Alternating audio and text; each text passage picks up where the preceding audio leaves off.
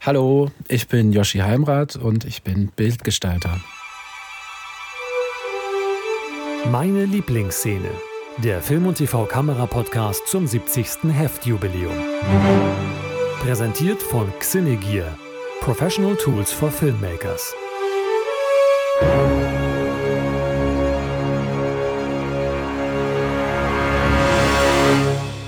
Herzlich willkommen, liebe HörerInnen, hier zu einer neuen Ausgabe vom Meine Lieblingsszene Podcast zum 70. Heftjubiläum von Film und TV Kamera. Ich begrüße hier und hier ist auch in diesem Falle Quatsch, denn Yoshi Heimrath, Bildgestalter, äh, sitzt in Berlin und wir sind über das Telefon verbunden. Hallo Yoshi. Hallo, freut mich hier zu sein. Ich freue mich auch sehr, dass du Bock hattest, hier ein bisschen was über deine Lieblingsszene oder eine deiner Lieblingsszenen, seien wir ehrlich, es gibt mehr, ja. zu erzählen. Und zwar ist das aus dem Film True Romance von Tony Scott, geschrieben von Quentin Tarantino, die Szene, äh, die als Sizilianer-Szene äh, berühmt geworden ist zwischen Christopher Walken und Dennis Hopper. Äh, Yoshi, sag mal kurz, warum ist es genau diese Szene, die du so geil findest? Ähm ja, ich bin, ich bin das erste Mal auf die Szene gestoßen in meinem Filmstudium. Äh, ich glaube, es war 2006, ähm, als ich nach äh, einer ganz einfachen Szene gesucht habe, ähm, wo sich zwei Leute gegenüber sitzen und sich unterhalten. Und ich wollte äh, so eine Art Verhörsituation herstellen. Und ich kannte den Film witzigerweise nicht. Ähm, und die Regisseurin, mit der ich damals zusammengearbeitet habe, hat gemeint, sie hätte da eine Idee und ob ich den Film kenne. Und ich so, nee.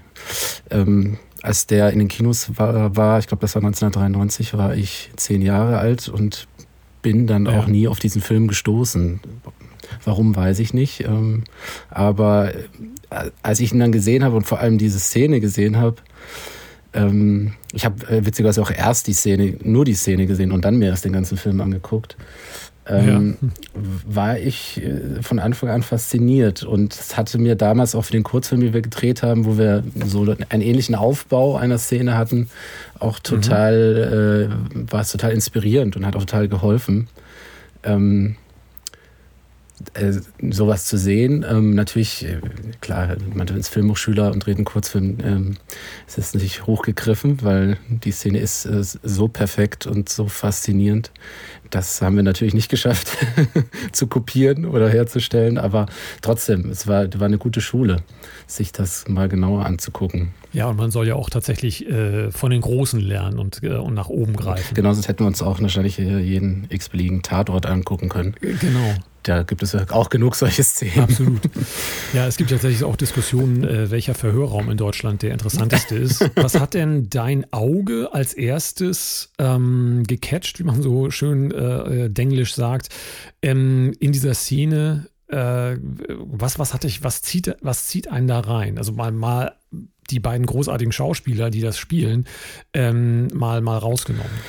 Ähm, naja, visuell ist sie ja erstmal gar nicht so auffällig. Ähm, ist auch der ganze Film, finde ich, sagt man nur bedingt. Absolut, ja. Ähm, ich, ich denke, was, was, was, was einen so fasziniert, ist, ist dieser Rhythmuswechsel, der in der Mitte der Szene passiert. Ähm, und dass die, ja, dass sie am Ende total einfach gedreht, fast wie nach Lehrbuch ähm, wirkt. Ähm, und man, man ähm, dann, dann plötzlich äh, ja, so, so äh, komplette Veränderung spürt, die dann äh, eigentlich nur durch den Einsatz von Musik und ganz einfache, ähm, sage ich mal, Staging-Veränderungen passieren. Ja? Ähm, also, dass sich äh, dann in, genau in dem Moment auch wieder Christopher Walken hinsetzt und wieder auf die gleiche Ebene kommt wie ähm, genau. Dennis Hopper.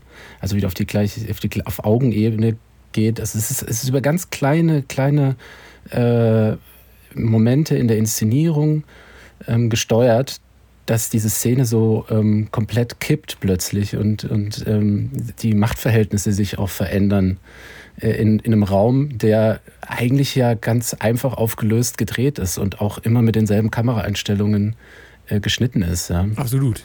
Ja. Also ich, ich, ähm, ich glaube, ich bin da so, wenn, wenn man das so sich genau anschaut, so auf vier Bildgrößen gekommen, die da ähm, in jede Richtung mhm. gedreht wurden. Also in, in zwei Richtungen nur. Ähm, und nur mit den vier Bildgrößen arbeitet die Szene.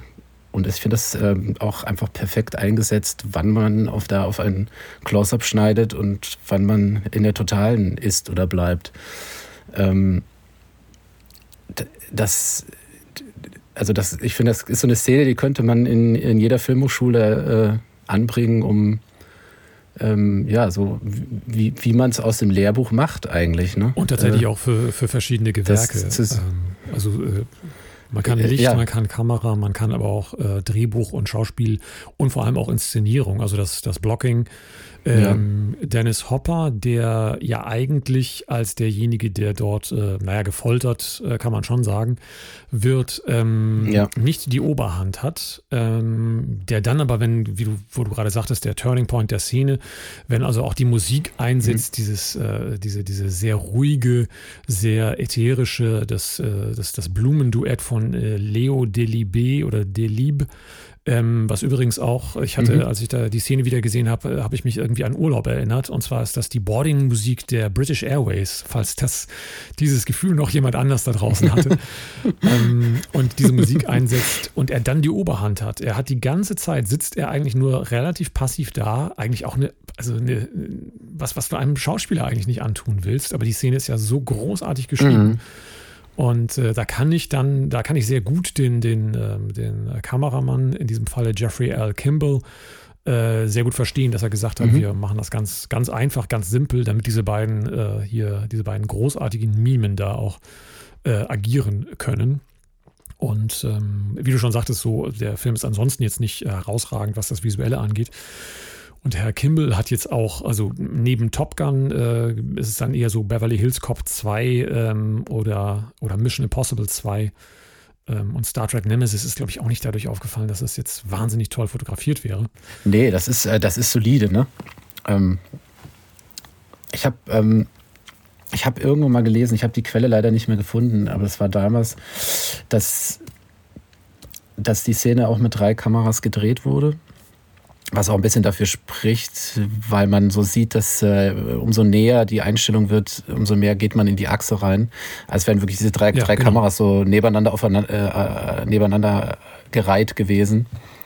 Ähm, ja. Ich vermute auch, das ist ein Studiobau, dieser Trailer, damit man da reinpasst mit drei Kameras.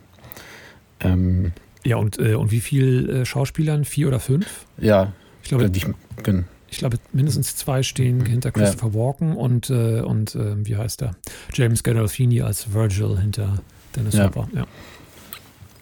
Und ähm, was da auch gelesen hatte, dass das anscheinend diese ganze Szene, die ja doch elf Minuten ist, äh, in, glaube ich, in drei Stunden gedreht war. Das heißt, man hatte auch gar nicht viele Takes gemacht, sondern wahrscheinlich ähm, die Schauspieler einfach mal machen lassen und ja.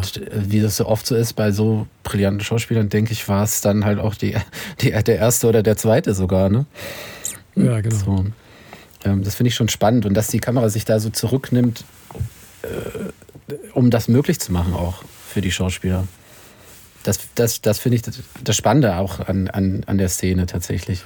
Und dann wieder an so einzelnen äh, Punkten aber sehr, sehr, sehr genau auch äh, Akzente setzt. Ähm, die Kamera guckt tatsächlich über die Schulter. Ähm, wir bleiben, glaube ich, immer, ich weiß nicht, bleiben wir auf der Achse? Ich glaube ja, ne? Ich, ich meine ja. Genau. ja. Das ist immer, ist immer dieselbe Achse. Also wir, wir gucken immer in Richtung der, der Türseite des Trailers. Und, ähm, und dann, äh, und die Kamera ist immer, wenn sie overshoulderig ist bei Dennis Hopper, dann ist sie auf Höhe seiner Schulter. Ähm, mhm. Allerdings ist sie, wenn sie an Vincenzo äh, vorbeischaut, also an Christopher Walken, dann ist sie auf Höhe seines Ellenbogens, wenn er sitzt. Mhm. Ähm, das heißt, der, der gute Herr Hopper ist immer so ein bisschen aus der Untersicht, wobei beide etwas aus der Untersicht trotzdem, weil er Walken die ganze Zeit steht oder sehr, sehr lange steht. Ja. Ähm, äh, wodurch auch nochmal halt eben äh, das Machtgefälle, was sich dann bizarrerweise ja äh, dadurch ändert, dass äh, Dennis Hopper realisiert, er kommt aus dieser Nummer nicht mehr lebend heraus und dann zu dieser Provokation, zu dieser grandiosen mhm. ansetzt. Ja, die man natürlich äh, ähm, aus heutiger Sicht, ne, bin ich da natürlich, äh, habe ich mir jetzt auch im Nachhinein gedacht, ne, das ist natürlich auch ähm, politisch natürlich auch krass, ähm, weil das ja schon auch stark mit ja, Rassismus spielt. Ne? Absolut. Äh, und, und das N-Wort ja sehr, sehr häufig fällt. Allerdings, man muss, man muss ja sagen, es ist ja eine, eine, eine verschachtelte ähm, Nennung. Ja. Denn die Provokation funktioniert ja nur durch den äh, Rassismus im, im Sizilianer, in Vincenzo. Mhm. Nur weil er sich dadurch angegriffen fühlt, und das nutzt natürlich Cliff, der, der die Figur äh, von äh, Dennis Hopper, ja, aber man würde es vermutlich heute, äh, fast 30 Jahre später, äh, so nicht mehr umsetzen und auch so nicht mehr schreiben. Ich glaube auch, selbst Tarantino würde das nicht mehr so, ja. so schreiben oder so, so umsetzen. Also genau, ja. davon abgesehen ähm, bleibt die Szene natürlich toll. Absolut und vor allem sie funktioniert auch, wenn man sich das wegdenkt, äh, sie funktioniert in der, in der Provokation und in dieser hervorragenden Hochstatus, Tiefstatus, in dem Spiel mit Hochstatus und Tiefstatus. Mhm. Ähm, wie, was sagst du zum Licht als, äh, als Bildgestalter? Dennis Hopper sitzt auch die ganze Zeit in einem relativ unschönen, also unvorteilhaften Licht. Mhm. Und, äh, und Herr, äh, Herr Walken eigentlich die ganze Zeit im Dunkeln oder sehr, sehr lange im Dunkeln. Mhm.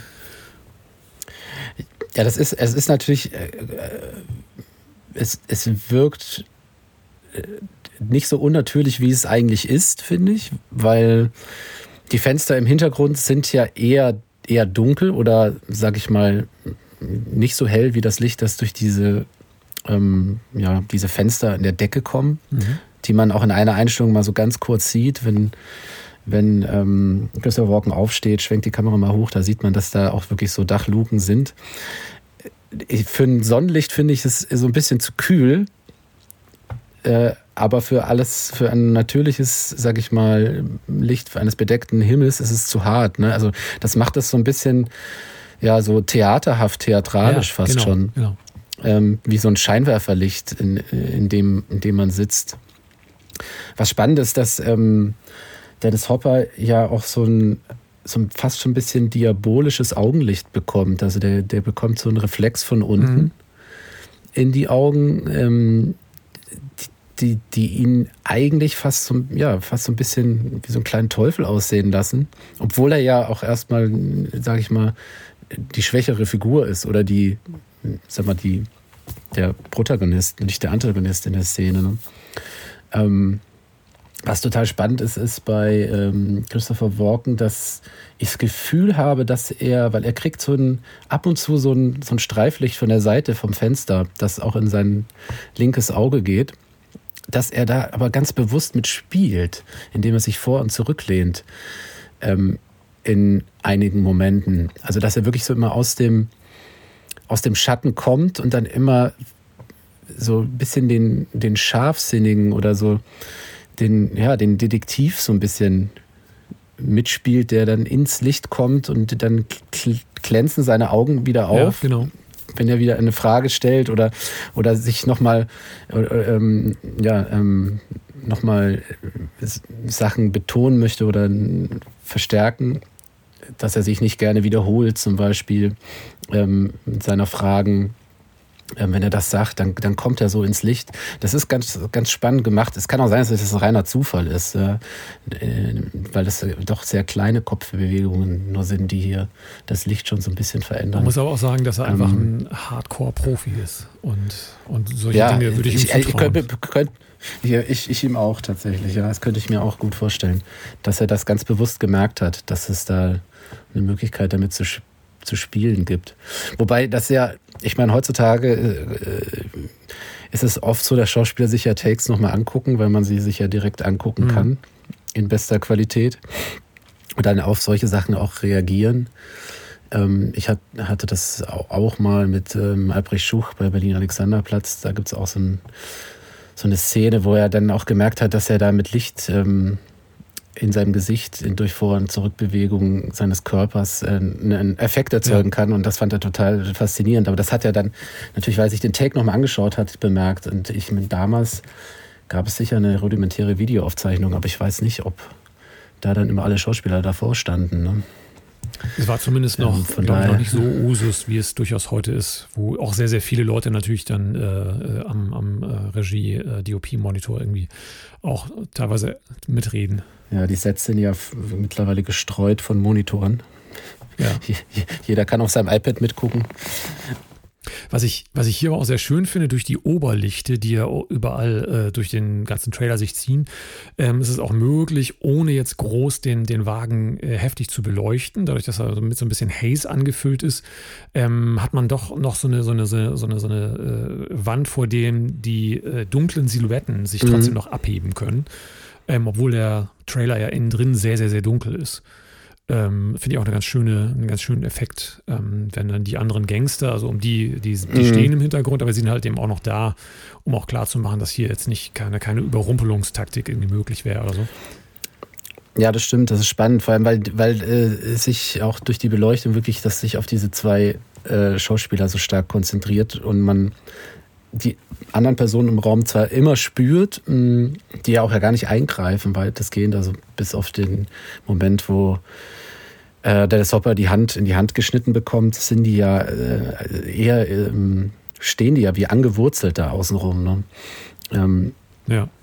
Und ähm, aber man hat, also der Blick wird schon sehr stark gelenkt auf diese zwei Figuren durch diese Art von Beleuchtung, die da äh, angewendet ist, was was ähm, natürlich spannend ist, dass man da auch nicht weiter für das Close-Up auch nicht weiter nachgeleuchtet hat, ne? weil ich, wenn man, sag ich mal, eine halbtotale eine Medium Close-Up und ein Close-Up gleichzeitig dreht, so wie das hier zumindest aussieht, dass das gemacht wurde, ja, dann kauft man das Licht, wie das dann eben so ist, ne?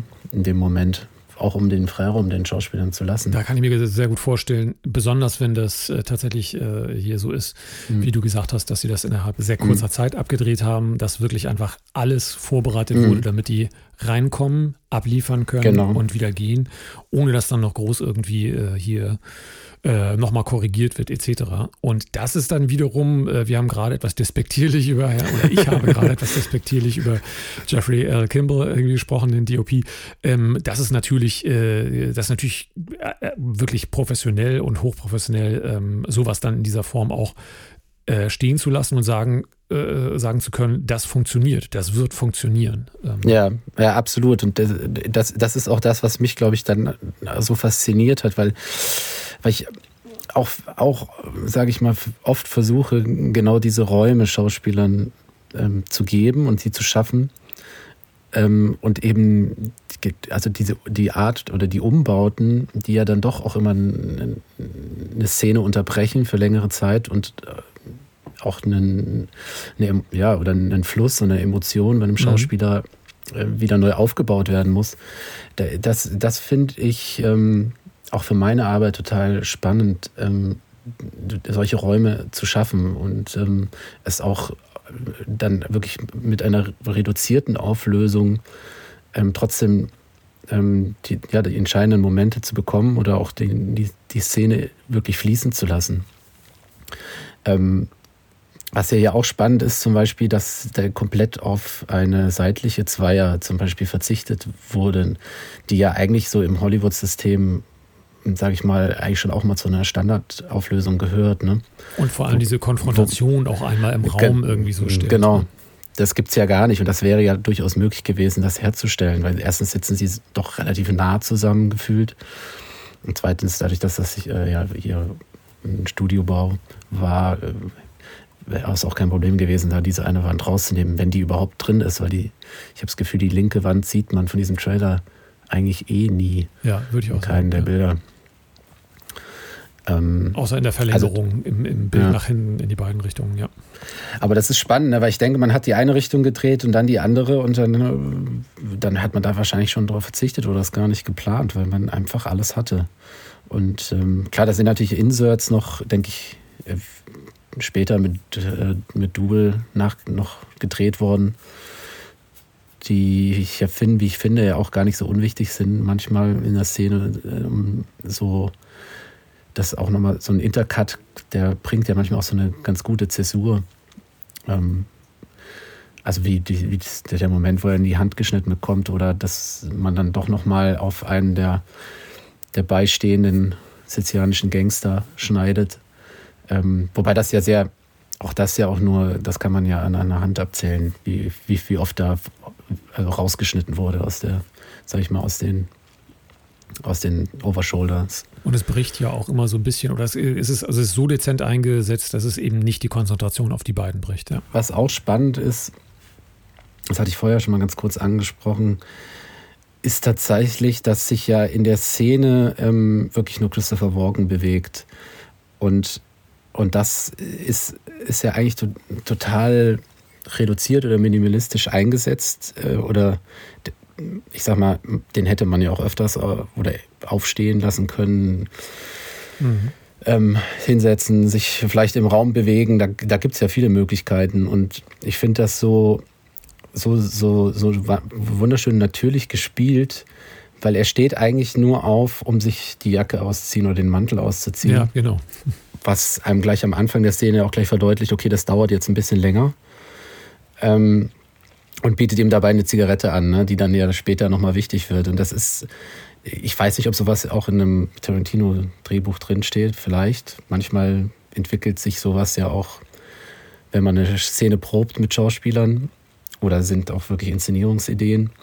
Ähm, auf jeden Fall ist es interessant, dass ähm, dadurch, dass er die Jacke ausziehen muss, muss er einmal aufstehen äh, und äh, verändert so das Machtverhältnis in dem Raum. Die, die eine ähm, die Kamera auf Christopher Walken wird dadurch automatisch untersichtiger. Er guckt dann auf, äh, auf Dennis Hopper herunter und bleibt da auch stehen, äh, bis er merkt, er kommt äh, so nicht weiter. Ne? Also er kriegt das nicht aus ihm raus und äh, sein, äh, sein Impuls ist dann, ähm, sich hinzusetzen, sich wieder auf sein, seine Augenhöhe zu begeben und ähm, ihm darüber ihm klar zu machen, dass er hier nicht anders äh, rauskommt, außer die Wahrheit zu sagen.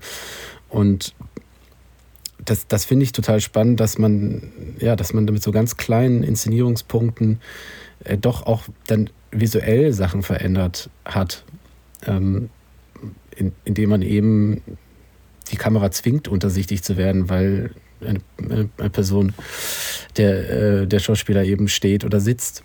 Ähm, Und in dem Falle ja äh, dann an dem, an diesem äh, ja, wichtigen Punkt Cliff, also Dennis Hopper, dann die Zigarette annimmt, die ihm am Anfang der Szene angeboten wurde. Und äh, das ist so der, der, der Startpunkt, dass man realisiert hat eben, dass ja. er da nicht mehr rauskommt. Und, und sich dann äh, Christopher Walken auch darauf konzentriert. Und ähm, was jetzt kommt, ob das jetzt tatsächlich die, das Verraten seines Sohnes ist oder, oder halt eben nicht. Das Witzige ist ja, dass die Szene so ein bisschen in dem Moment ja eigentlich ähm, erst richtig interessant wird. Ne? Ja. Also äh, ab, ab da fängt man ja wirklich an, äh, da so mitzufiebern. Und ähm, in dem Moment, wo man merkt, in welche Richtung das geht, wenn man die Szene zum ersten Mal guckt, ähm, ist, ist einem ja auch das, das Ergebnis total klar. Beziehungsweise, gut, bei Tony Scott hätte vielleicht auch, äh, hätte vielleicht auch äh, Dennis Hopper eine versteckte Pistole irgendwann ziehen können und Christopher Walken mit einem Hechtsprung erschießen, aber das äh, macht er nicht. Ähm, ich, ich finde es äh, spannend, dass, es, dass man weiß, wohin es geht und man dann so richtig trotzdem noch mitfiebert, äh, weil man das Gefühl hat, man, man, man möchte ähm, dem bösen Mafia-Boss nochmal so richtig eins auswischen. Genau. Mit Dennis Hopper zusammen. Ähm, das ist auch so ein bisschen so ein, so ein Gefühl, das äh, Tarantino, äh, finde ich, in mehreren Filmen schafft zu erzeugen. Diese, dieser, so ein bisschen den, beim Zuschauer so ein, einen kleinen Rachedurst quasi auszulösen. Ähm, ja, das finde find ich, find ich sehr spannend. Und hier das ja dadurch aufgelöst wird, dass er tatsächlich dann diese Rache, also das heißt die Provokation, dass er das eben nicht aus ihm herausfoltert, ja. sondern ihn mit einem Schuss hätte ich fast gesagt, aber es ist nicht nur ein Schuss, es ist ein Magazin, nee. äh, ja. irgendwie dann äh, tötet. Und, äh, und dadurch halt ihn auch nicht mehr weiter befragen kann. Und dann kommt der ein typischer, ebenfalls typischer Tarantino-Twist, wo man sich dann hm. manchmal fragt, wozu das eigentlich alles? ja, wozu die ganze Szene, ja.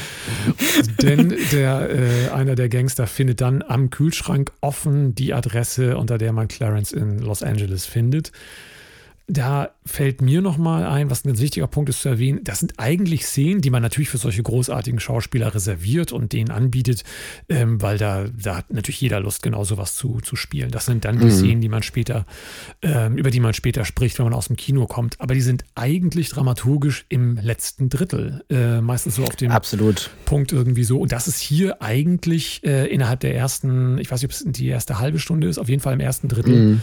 Ähm, also höchst ungewöhnlich und äh, äh, birgt dann eigentlich, also ist der Startpunkt dieser tatsächlichen Verfolgung der, der Mafia, der dann natürlich am Ende zum, zum großen Showdown äh, hier kommt äh, oder führt.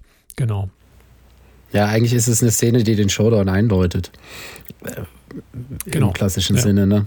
Äh, sag ich mal, nach, ähm, ja, wahrscheinlich so nach 70 Minuten etwa. Ähm, ja, das ist, ähm, Tarantino habe ich da, äh, hat da auch mal sich dazu geäußert, dass er der Meinung ist, dass äh, so eine Szene eigentlich ähm, jeden Film kaputt macht, wenn sie in den ersten 30 Minuten eines Films vorkommt, weil man danach den Rest nicht mehr sehen will, weil, die, weil er der Überzeugung ist, dass diese Szene so stark ist. Ja, genau. Dass äh, alle anderen Szenen danach ähm, eigentlich keinen mehr interessieren können. das finde ich eine ganz witzige Aussage. Ähm, Allerdings äh, lässt sich der Film äh, aufgrund der Tatsache, dass er auch noch ein paar andere gute Szenen hat, ähm, auch die mit Gary Oldman finde ich äh, durchaus interessant. In diesem Club, wo die ähm, eine so eine, eine, Hängelampe die ganze Zeit über ihm schaukelt und ihn immer wieder. Ja, ja, genau. Äh, dann, ich weiß nicht, ob du dich daran erinnern kannst. Äh, das äh, ist auch eine sehr lustige Szene. Die Hängelampe wird auch ein bisschen so als wie eine Verhörlampe benutzt. Ähm, ähm, es ist im Grunde auch so eine ähnliche Szene, weil ähm, auch dort ähm, man rausfinden will, wo Clarence steckt. Wo du es gerade hier erwähnt hast, irgendwie das, die Besetzung von True Romance, das ist natürlich dafür, dass es äh, äh, hier, Tony Scott hatte ein paar Sachen gemacht, aber war jetzt auch nicht, gehörte jetzt nicht zu der Hyper-A-Riege. Mhm. Aber, äh, und muss man auch sagen, jetzt äh, die, viele, die damals äh, da drin waren, wie auch James Gandolfini, waren jetzt noch nicht so bekannt, wie sie es also jetzt heute sind. Aber wer, wer ist alles mit dabei? Äh, Samuel L. Jackson ist irgendwie äh, kleine Geschichte, genau. Brad Pitt sitzt einmal auf der Couch für ja, drei. Minuten, glaube ich. Dann ist er auch schon tot. Dann, was ich komplett vergessen hatte, Val Kilmer, der mhm, diesen, ja. diese, diese imaginäre äh, Incorporation von, von Elvis spielt, mit der, ähm, mit der Clarence, also die Rolle von Christian Slater, immer spricht. Ja. Und, äh, und es war tatsächlich dann die zweite größere Geschichte, die man in den 90ern mit äh, Quentin Tarantino in Zusammenhang brachte. Mhm. Und danach kam dann erst Pulp Fiction. Und dann natürlich auch die ganzen weiteren Oscar, die beiden Oscars, äh, wo er der, der jüngste ist ja erst für Django Unchained gewesen, für das Drehbuch. Ja, ich, also ich, äh, witzigerweise, es ist auch, äh, also für mich war das ein Film, den man natürlich lange nicht mit, also ich nicht zumindest mit Tarantino und auch nicht mit Tony Scott in Verbindung gebracht hat, weil wie du schon sagst, ja, also in Pulp Fiction natürlich da immer so drüber stand. Und ähm, Tony Scott man ja immer eigentlich nur mit Top Gun irgendwie so. Genau, ja. irgendwie so kombinierte, ne? Ähm, ist, auch, ist auch interessant, dass er, dass er eigentlich, äh, finde ich, offensichtlich ja auch ein wirklich guter Regisseur war. Ähm, aber halt auch immer durch den Bruder so ein bisschen unterm Radar lief, ne? Genau, ja. Oder nicht so gesehen wurde sage ich mal. Also zumindest in den Dingen, wobei ja auch Ridley Scott in, de, mm. in den 90ern mhm. durchaus durchhing, was so Qualität seiner ausgewählten Stoffe irgendwie anging. ja. Aber ich habe auch neulich nochmal, wo du es gerade sagst, ich habe auch neulich nochmal äh, äh, in Top mhm. Gun mhm. die erste halbe Stunde äh, mhm. geguckt und ihn gleich wieder ausgemacht. Das ist aus heutiger Sicht nicht mehr so ganz leicht zu gutieren, muss ich sagen. das ist, also, der, das, er, er trieft vor, äh, vor toxischer Maskulinität und zwar also wirklich auch so hingenommen. So, das ist halt, ja, so, so machen wir das halt. Ich äh, erinnere mich an eine Volleyball-Szene am Strand. beim Beachvolleyball sind, ist, das ist wirklich absurd. Absolut, ja. Wobei dann ja durchaus auch bei, bei Tony Scott noch Sachen wie Staatsfeind Nummer 1 äh, kam oder Spy Game, äh, die durchaus noch äh, hier das, äh, das Zeug zu wirklich guten äh, hier, hier Action-Kino-Geschichten ja, ja, definitiv. Ja, was, was würdest du denn sagen, so als Abschluss vielleicht, was transzendiert denn die Szene aus diesem Werk heraus? weshalb die auch jetzt gerade für, für dich und, äh, und eure, äh, eure Produktion an der Hochschule jetzt auch so relevant war, um, um sich daran zu orientieren. Ja, also, also wir hatten sie damals, äh, hatten wir einfach nach Szenen gesucht, ne, ähm, die, wo, sag ich mal, mit ein, einfachen Mitteln, ein, aber ein Sit and Talk sozusagen. Also zwei Leute sitzen sich gegenüber, unterhalten sich, verhandeln etwas. Ähm, wie, wie kann man das auflösen? Wie kann man das filmisch erzählen? Mhm, ja. Muss man das oder muss man das immer über Kamera interessant auch gestalten? Weil natürlich könnte man hier auch, wie gesagt, um die Achse gehen und auch 360 Grad ähm, Ballhausmäßig drumherum fahren, während die sich unterhalten oder was einem da noch so einfällt. Ähm, mhm. Und äh, was wir damals total interessant fanden, ist, dass es eben so reduziert ist und so, so einfach äh, umgesetzt ist und trotzdem diese wahnsinnige Intensität hat und diesen, diese, diese total cineastische ähm, ähm, ja, äh, ähm, total cineastisches Auftreten. Ähm, und das, das, das war so, war so der Moment, wo man so gemerkt hat, ja, man muss vielleicht auch, auch manchmal wieder so zurückdenken, weil auch gerade als Filmhochschüler natürlich man immer versucht, auch ein bisschen das Rad neu zu erfinden oder zumindest ja. denkt, dass man das muss. Ähm, mhm. und äh, äh, sich da so ein bisschen auf, auf, auf das Wesentliche nochmal zu beschränken und äh, das zu erkennen, das, das fand, fand, fanden wir damals so spannend und das finde ich bis heute noch spannend. Also ähm, ich, ich, ich habe die Szene jetzt auch mittlerweile sicher 50 äh, Mal gesehen und ich zeige sie immer wieder gerne her, wenn man mit Regisseuren zusammensitzt und überlegt, wie löst man denn jetzt genau so, sowas auf, was ja immer wieder in jedem Film vorkommt, genau so ein Setup. Also jetzt vielleicht jetzt nicht in, unbedingt jetzt immer so eine Verhörsituation oder so ein, ja, so, so in dieser Intensität, aber trotzdem, dass zwei Menschen sich an, an einem Tisch unterhalten, das ist, ist ja doch relativ äh, gang und gäbe und in jedem Film irgendwo vorhanden. Und da, genau, dann ja. guckt man sich gerne die Szene nochmal an und, und und merkt, man kann, ja, man, man, man kann, aber man muss nicht. Man muss nicht ähm, sich komplett verkünsteln, nur weil zwei Menschen etwas verhandeln. Und wenn es um Leben und Tod geht, wie hier, ähm, selbst auch dann nicht. Ist es manchmal reduziert besser. Also das, äh, genau, das sind, das sind so ein bisschen die Essenzen, die ich da rausgezogen habe oder äh, auch immer noch ziehe. Ja, großartig. Ich danke dir sehr herzlich. Es hat großen Spaß gemacht, Yoshi, mit dir über diese Szene zu sprechen. Ja, vielen Dank auch. Und äh, wünsche dir noch ein äh, frohes äh, Weitergraden. Dankeschön. Und äh, mach es gut. Tschüss. Vielen Dank. Meine Lieblingsszene ist ein Podcast vom Fachmagazin Film und TV Kamera. Moderation und Produktion Timo Landsiedel. Musik Kevin MacLeod, The Curtain Rises. Wir bedanken uns herzlich für die Unterstützung bei unserem Sponsoren Xenegear. Professionelle Ausrüstung und Schulungen für Profi-Filmemacher. Mehr Informationen und die begleitende Reihe im Heft finden Sie unter film- und tvkamera.de. Wollen Sie keine Folge mehr verpassen? Dann abonnieren Sie den Podcast auf film- und tvkamera.de slash podcast.